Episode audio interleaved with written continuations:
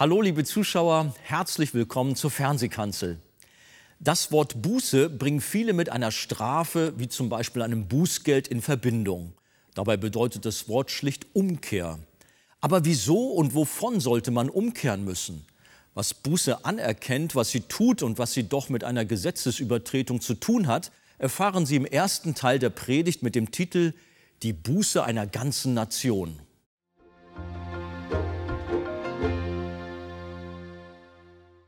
Heute wollen wir zum Kapitel 9 kommen. Kapitel 9 im Buch Nehemia. Und ich lade euch ein, aufzustehen, wenn ihr könnt, eure Bibel zur Hand zu nehmen. Das ist wieder ein sehr langes Kapitel. Und wir lesen während der Predigt die Texte noch intensiver. Und Jetzt zu Beginn nehmen wir Nehemia 9, 1 bis 4. Aber am 24. Tage dieses Monats kamen die Kinder Israel zusammen unter Fasten, in Sacktuch gekleidet und mit Erde auf ihren Häuptern. Und es sonderten sich die Nachkommen Israels von allen Kindern der Fremden ab und traten hin und bekannten ihre Sünden und die Missetaten ihrer Väter. Und sie standen auf an ihrem Platz. Und man las im Gesetzbuch des Herrn ihres Gottes während eines Viertels des Tages. Und sie bekannten ihre Sünden und beteten zu dem Herrn, ihrem Gott, während eines anderen Viertels des Tages. Und auf der Erhöhung der Leviten standen Jesua, Banai, Kadmiel, Sebanja, Buni, Serebja, Bani und Kenani und schrien laut zu dem Herrn, ihrem Gott.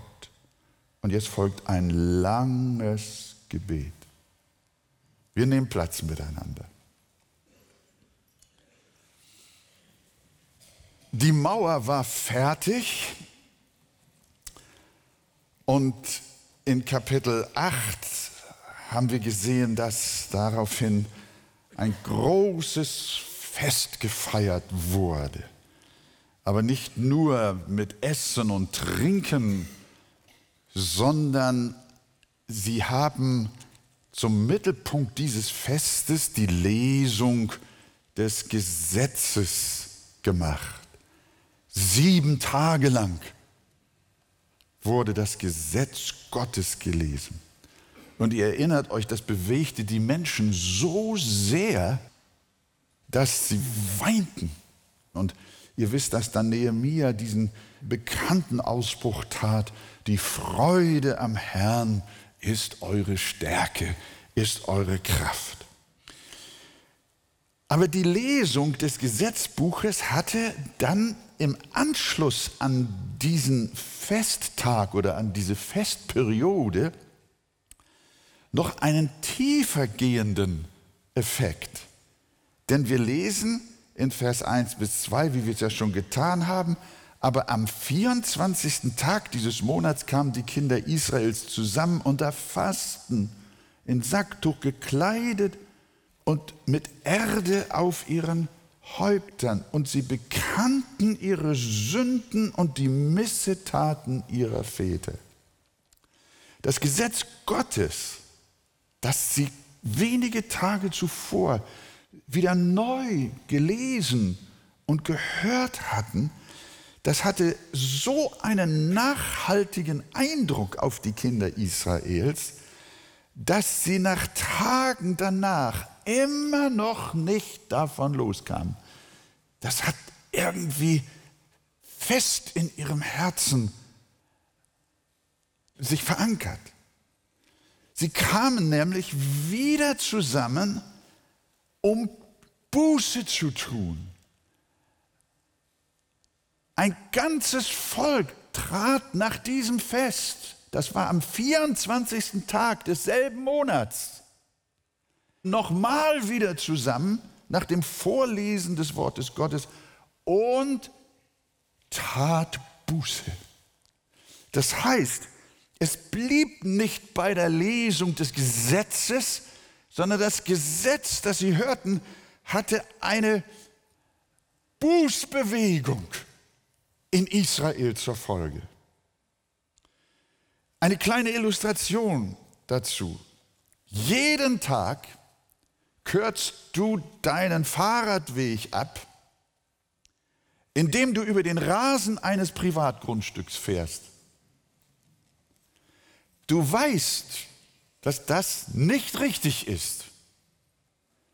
Aber weil der Weg schon so schön ausgefahren ist und kürzer ist als das andere da hinten rum und es offensichtlich alle Fahrradfahrer so machen, übergehst du die Stimme deines Gewissens und fährst immer quer über fremdes Gelände. Aber eines Morgens hat der Eigentümer ein Schild gesetzt und darauf steht in großen Lettern Privatgrundstück, befahren verboten. Du kommst wieder mit deinem Rad vorbei, du hältst inne und denkst, nee, dann ist es vielleicht besser, ich fahre nicht mehr über den Rasen anderer Leute. Wie kommt das? Dass du möglicherweise, und ich hoffe, so reagiert, mir ist es nämlich einmal so gegangen, als Schulboy noch. Wisst ihr, woher das kam, dass du jetzt anständig Rad gefahren bist? Weil du plötzlich das Gesetz gelesen hast, das du aber vorher schon kanntest. Du wusstest vorher schon, dass es falsch war. Aber jetzt hast du es gelesen. Schwarz auf weiß. Und es hat dich überführt und zur Buße gebracht. Das heißt, das Gesetz, wenn es vor uns auftaucht, wenn es uns konfrontiert, wenn es gelesen wird, dann wirkt es. Das ist eine ganz wichtige Bedeutung. Manchmal wird gefragt, wozu denn im Zeitalter der Gnade noch das Gesetz? Paulus gibt an verschiedenen Stellen wunderbare Antworten. In Römer 3, Vers 20 sagt er, durch das Gesetz kommt Erkenntnis der Sünde. Und in Römer 7, 7 sagt er, ich hätte die Sünde nicht erkannt, außer durch das Gesetz. Zum Beispiel die Begierde. Ich hätte nichts von ihr gewusst, wenn das Gesetz nicht gesagt hätte, du sollst nicht begehren. Deswegen ist das Gesetz wichtig, liebe Freunde. Jemand mag sagen, Israel liest das Gesetz stundenlang, tagelang. Oh, Halleluja. Über diese Zeit sind wir lange drüber weg. Wir haben die Gnade. Halleluja. Wir brauchen kein Gesetz mehr. Ist das eine richtige Haltung? Nein, wer so denkt und redet, der hat die Zusammenhänge nicht verstanden, die in der ganzen Bibel sind. Auch das Evangelium nicht verstanden. Es ist ganz wichtig, dass du als erstes Erkenntnis der Sünde hast. Und wenn du das Gesetz nicht kennen würdest, dann würdest du verwahrlosen, moralisch verwahrlosen. Deswegen ist das Gesetz so wichtig. Es rettet uns natürlich nicht, da hast du recht. Aber es erinnert uns an unsere verkehrten Wege, dass wir davon ablassen. Und deshalb sollten wir die Gebote Gottes ernst nehmen, sie lesen und lernen. Und deshalb sind uns die zehn Gebote genauso wichtig wie das Vaterunser. Römer 7, Vers 12 sagt Paulus wiederum, so ist nun das Gesetz heilig. Und das Gebot ist heilig, gerecht und gut. Und in Vers 14 fügt er noch hinzu, dass es auch geistlich ist.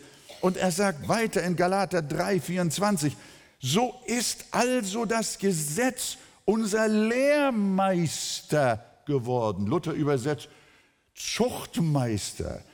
So ist also das Gesetz unser Lehrmeister geworden auf Christus hin, damit wir aus Glauben gerechtfertigt würden.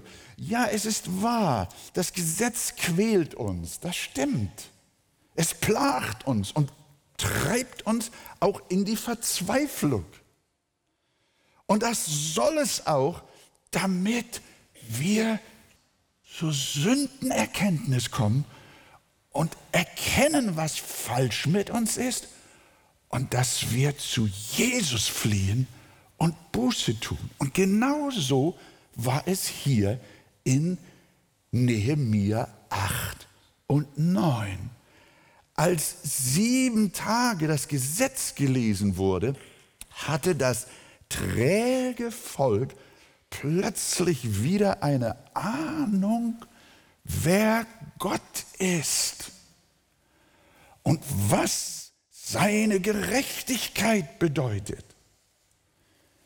Ich kann mir vorstellen, liebe Freunde, liebe Gemeinde, wenn in unseren Medien, im deutschen Fernsehen, in den öffentlichen und in den privaten und auch in allen Zeitungen und Presseorganen, wenn sieben Tage lang in Deutschland dreimal täglich im deutschen Fernsehen die zehn Gebote gelesen werden,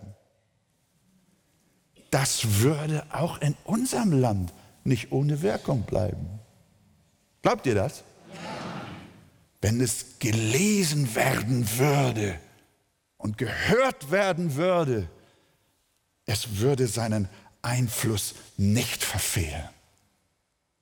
Und so war es hier in Israel. Sieben Tage gelesen, sie gingen nach Hause und dachten, nun ist das Fest vorbei.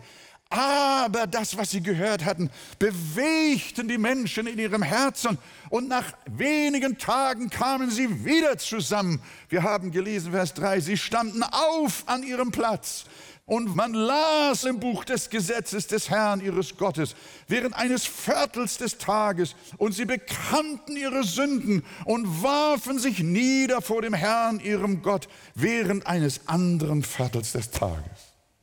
Das hat das Gesetz geschafft. Wir sehen hier einen landesweiten Zerbruch, einen echten Volkstrauertag. Die Menschen schämten sich ihres oberflächlichen und liederlichen Lebens und wegen ihrer Widerspenstigkeit gegen die Ordnungen Gottes. Und lasst uns bedenken, es waren nicht die Heiden, die Buße taten, sondern es war das Volk Gottes. Und ich glaube, das ist auch in unserer Zeit sehr, sehr wichtig. Die lauwarme Christenheit, ja wir brauchen eine solche Buße, eine tiefgreifende Rückkehr zum Herrn, unserem Gott und zu seinem Gesetz, damit wir auch zu seinem Evangelium kommen. Gott möge sich über uns erbarmen. Und jetzt, ihr Lieben, jetzt habt ihr eure Bibel dabei und wir schauen uns mal das gewaltige Bußgebet an, das die Leviten im Auftrage und als Stimme des Volkes vor Gott gesprochen haben, in aller Feierlichkeit, in allem Ernst. Es beginnt mit den Worten in Vers 6. Habt ihr es? Wie fangen sie an zu beten? Du Herr bist der Einzige. Du hast den Himmel, aller Himmel, Himmel samt ihrem ganzen Heer gemacht, die Erde und alles, was darauf ist. Du bist der Einzige. Damit fangen sie an. Israel hatte sich mit fremden Göttern eingelassen, ihr wisst es. Götzendienst auch in ihren Reihen gehabt. Aber jetzt hatten sie wieder das Gesetz gelesen und ihr wisst, was zu Anfang der zehn Gebote geschrieben ist. Was hatten sie gelesen und was hatten sie wieder wahrgenommen? Was hatten sie wieder verstanden? Ich bin der Herr, dein Gott, der ich dich aus dem Land Ägypten, aus dem Haus der Knechtschaft herausgeführt habe. Du sollst keine anderen Götter neben mir haben. Bete sie nicht an und diene ihnen nicht. Das haben sie gehört. Und jetzt war der Anfang ihres Gebetes, du Herr bist der Einzige. Halleluja. Die Bibel sagt in Jesaja 45, Vers 5, der Herr selber sagt, ich bin der Herr und sonst keiner mehr. Kein Gott ist außer mir. Und das ist das Erste, was Buße erkennt. Wenn du Buße tust, dann kommst du zu dem Gebot. Es ist kein Gott außer dem einen. Dann weißt du, es ist nur ein einziger Gott. Gott verabscheut die heute so gepriesene Religions- und Göttervermischung. Du kannst den Gott der Bibel, mein Freund, nur haben, wenn du alle anderen Götter fahren lässt. Der Gott der Bibel ist ein eifersüchtiger Gott und außer ihm ist keiner. Du kannst nicht zwei oder drei oder noch mehr Götter haben. Du kannst nicht zwischen den Religionen tanzen. Du musst dich entscheiden, wer dein Gott sein soll. Und wenn Gottes Güte dich zur Buße leitet, dann sprichst du mit dem Volk in Jerusalem, du Herr bist der Einzige. Nachdem das Volk ihren Herrn und Schöpfer gepriesen hat, erinnern sie sich an die Wohltaten Gottes. Schaut mal, wie das Bußgebet weitergeht. Ich lese mal von Vers 7 bis 15. Wollen wir mal aufstehen zusammen? Sie haben auch gestanden Sie haben gelesen, sie haben gehört. Ja, sie haben sich dann nachher niedergeworfen vor Gott und haben dieses Gebet gesprochen oder über die Leviten an ihrer Stelle beten lassen. Du Herr bist der Einzige. Und dann weiter in Vers 7. Du Herr bist der Gott, der Abraham erwählt hat und aus Ur in Chaldea geführt und mit dem Namen Abraham benannt hat. Und du hast sein Herz treu vor dir befunden und einen Bund mit ihm gemacht, seinem Samen das Land der Kanaaniter, Hethiter, Amoriter, Pheresiter, Jebusiter und Girgasiter zu geben. Und du hast dein Wort gehalten, denn du bist gerecht. Du hast das Elend unserer Väter in Ägypten angesehen und ihr Schreien am Schilfmeer gehört und hast Zeichen und Wunder getan an Pharao und all seinen Knechten und an allem Volk seines Landes, denn du wusstest wohl, dass sie Übermut mit ihnen trieben und du hast dir einen Namen gemacht, wie es heute der Fall ist. Du hast das Meer vor ihnen zerteilt und sie gingen mitten durchs Meer auf dem Trockenen. Aber ihre Verfolger hast du in die Tiefe geschleudert wie einen Stein in mächtige Wasser. Du hast sie bei Tage mit einer Wolkensäule und bei Nacht mit einer Feuersäule geleitet um ihnen den Weg zu erleuchten, auf dem sie ziehen sollten. Ihr müsst euch vorstellen, während wir das lesen, das ganze Volk stand, die Leviten beteten laut. Es war ein vorbereitetes Gebet. Es war ein ernstes Gebet. Das ganze Volk steht und betet. Du hast sie bei Tage mit einer Wolkensäule und bei Nacht mit einer Feuersäule geleitet um ihnen den Weg zu erleuchten, auf dem sie ziehen sollen. Du bist auf den Berg Sinai herabgefahren und hast mit ihnen vom Himmel her geredet und hast ihnen richtige Ordnungen und wahrhaftige Gesetze und gute Gebote und Satzungen gegeben. Du hast ihnen deinen heiligen Sabbat kundgetan und ihnen Gebote, Satzungen und Gesetze geboten durch deinen Knecht Mose. Brot vom Himmel hast du ihnen gegeben, als sie hungerten und Wasser aus dem Felsen hast du für sie hervorgebracht, als sie dürsteten und du hast ihnen befohlen, hineinzugehen und das Land einzunehmen, darüber du deine Hand erhoben hattest, es ihnen zu geben. Wow. Setzt euch mal zwischendurch mal wieder hin. Wir müssen eine Pause machen bei der Betrachtung dieses Gebetes. Was haben sie getan? Sie haben sich an Gottes Güte erinnert. Das tut Buße. der Stolz vergisst, was Gott in der Vergangenheit Gutes an dir getan hat. Du buchst die Erfolge alle auf dein Konto, die du gehabt hast. Aber Buße gibt Gott die Ehre und vergisst nicht, dass es seine Segnungen waren, die dich auf dem Weg begleitet haben. Seine Güte ist es, dass wir nicht gar aus sind. Seine Liebe ist es, die uns bis heute am Leben ließ und uns getragen und geholfen hat. Und in diesem Geist hat David ja auch gerufen, lobe den Herrn meine Seele und was in mir ist, seinen heiligen Namen. Lobe den Herrn meine Seele und vergiss nicht, was er Gutes an dir getan hat. Wir sehen diese bußfertige Gemeinde erinnert sich an Gottes Wohltaten, an Gottes unverdiente Wohltaten im Leben vorangegangener Geschlechter, an ihren Vätern bis zum heutigen Tage. Und Buße gibt Gott die Ehre und nicht sich selbst. Liebe Zuschauer, ich freue mich sehr, dass Sie unsere Sendungen schauen.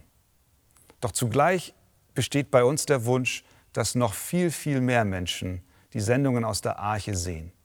Denn alle sollen doch das Evangelium von Jesus Christus hören. Da ist zum Beispiel ein Ehepaar, was uns Folgendes schreibt.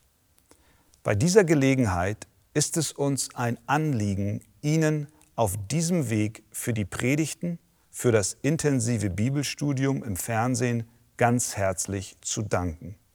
Sie sind uns so, so, so sehr wertvoll. Gott segne sie dafür. Aber dann schreibt dieses Ehepaar weiter. Inzwischen kennen wir mehr als ein Dutzend Menschen in unserem kleinen Ort, die ihre Sendungen regelmäßig sehen. Das freut uns sehr. Aber wir würden uns freuen, wenn noch viel mehr Menschen von den Arche-Sendungen hören und darüber von Jesus Christus hören. Und deswegen lade ich Sie ein, dass Sie bei uns im Archebüro einen Fernsehkanzel-Flyer bestellen, den Sie gerne an Ihre Freunde, Verwandten, Arbeitskollegen weitergeben, damit Menschen in Deutschland Jesus Christus kennenlernen. Danke für Ihre Unterstützung.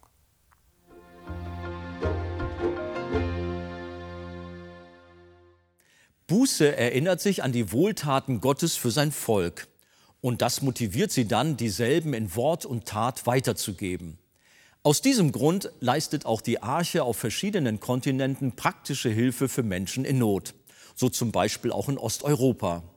Sehen Sie jetzt einen kurzen Film von unseren humanitären und diakonischen Missionsprojekten in der Ukraine. Die Not in der Ukraine hat viele Gesichter.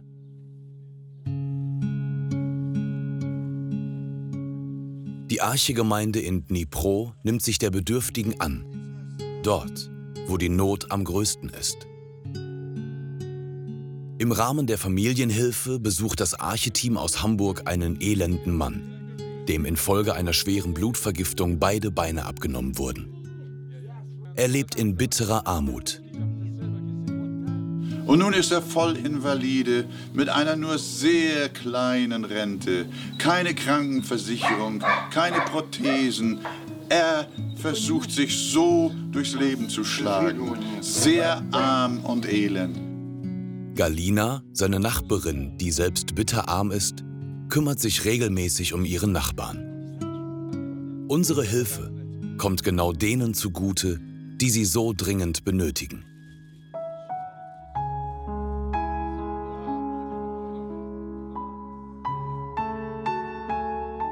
den Armen und den Vergessenen in einem Land im Ausnahmezustand.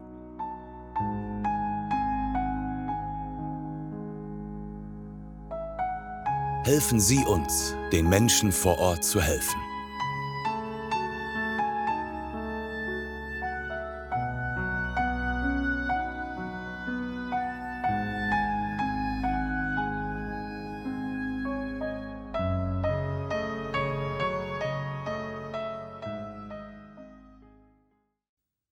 Liebe Zuschauer, die Bibel erklärt, dass der Glaube ohne Werke tot ist und Anteilnahme und Fürsorge für die Armen und Notleidenden ein Ausdruck wahren Glaubens ist. Wir bedanken uns bei allen, die uns dabei unterstützen und dadurch neue Hoffnung und Lebensperspektive in das Leben vieler Menschen in aller Welt bringen.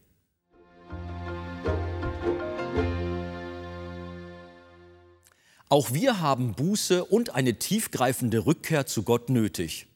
Wenn Sie Interesse an vertiefenden Ausführungen zu diesem Thema haben, lesen Sie in dem Buch Das Evangelium kennen und genießen von Pastor Wolfgang Wegert die Abschnitte Der neue Mensch tut Buße und bekehrt sich und Buße sein neuer Lebensstil. Auf Wunsch erhalten Sie von uns ein Exemplar kostenlos. Wir freuen uns über jeden Kontakt zu unseren Zuschauern. Sie erreichen uns per Brief, E-Mail oder zu nachfolgenden Zeiten unter der eingeblendeten Telefonnummer. Näheres zur evangelisch reformierten Freikirche Arche finden Sie im Internet. Wir bedanken uns ganz herzlich bei allen unseren Zuschauern für ihre Unterstützung. Jedes Gebet und jede finanzielle Hilfe trägt dazu bei, dass wir die Fernsehkanzel produzieren und ausstrahlen können. Über eine Spende auf die eingeblendete Kontoverbindung würden wir uns sehr freuen.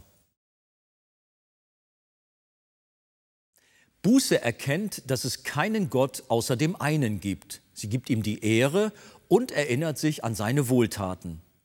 Dieses Thema können Sie auch auf unserer kommenden Veranstaltung weiter vertiefen und hautnah erleben.